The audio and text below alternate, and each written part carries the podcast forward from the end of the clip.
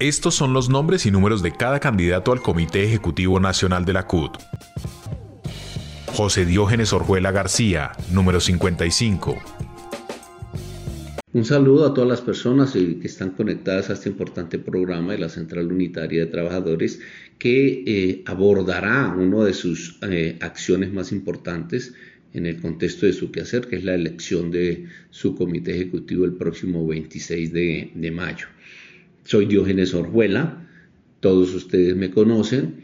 llevo décadas defendiendo los derechos de los trabajadores en general como dirigente sindical del magisterio del departamento del Meta y con más de, de 15 años de trayectoria en la Central Unitaria de Trabajadores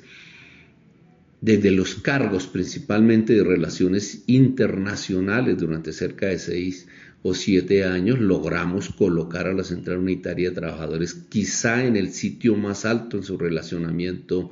internacional. Eh, tengo la, tengo la, la, realidad concreta de que soy uno de los dirigentes sindicales de Colombia más conocidos en, en el mundo pero de igual manera, como secretario general, como presidente de la central, demostré a los trabajadores y a los colombianos la capacidad de que la, la, la central unitaria de trabajadores sea una central muy democrática, con todos los sectores muy pluralistas, porque esta central no es apéndice de ningún partido en particular en, en Colombia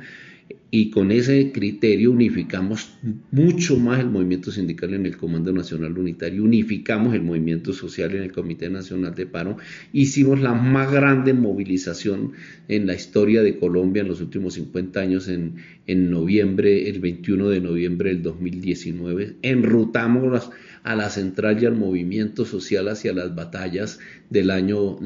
2022 eh, que llevaron a que hubiese una comprensión mucho más amplia de los colombianos sobre quiénes son los responsables de la situación eh, del país. Es decir, eh, le ofrezco a los trabajadores colombianos que, que así me conocen la capacidad de unidad, la capacidad de, de, ser, de, ejercer la democracia plenamente dentro de una organización sindical. Y hoy, ante el hecho de que han aparecido dirigentes sindicales que hablan es como funcionarios del gobierno y no como dirigentes sindicales, nosotros reivindicamos el tema de la independencia y la autonomía, que es un principio del movimiento sindical frente a los gobiernos y frente a los patronos. Eh, por eso eh, esa reivindicación hoy es muy importante para los trabajadores colombianos porque significa devolverle a la central unitaria esa capacidad de lucha que perdió, la, ha perdido en este último año prácticamente, recuperar esa capacidad de lucha, recuperar esa capacidad de unir al movimiento sindical,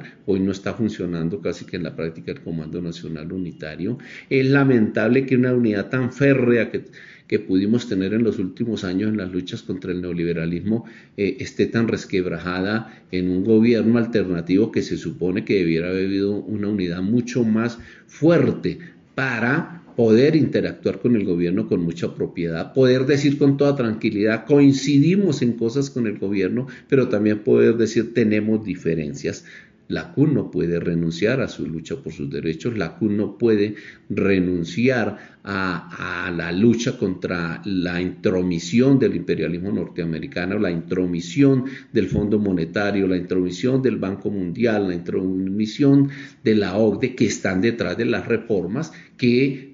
tienen una gran responsabilidad en todas estas dificultades que se están presentando y en la desviación de esas reformas hacia reformas que no tienen los contenidos en muchos aspectos que luchamos los, nuestros trabajadores. Vamos a recuperar la CUD para defender los derechos de los trabajadores, vamos a recuperar la CUD como interlocutora del gobierno y como vocera de los trabajadores.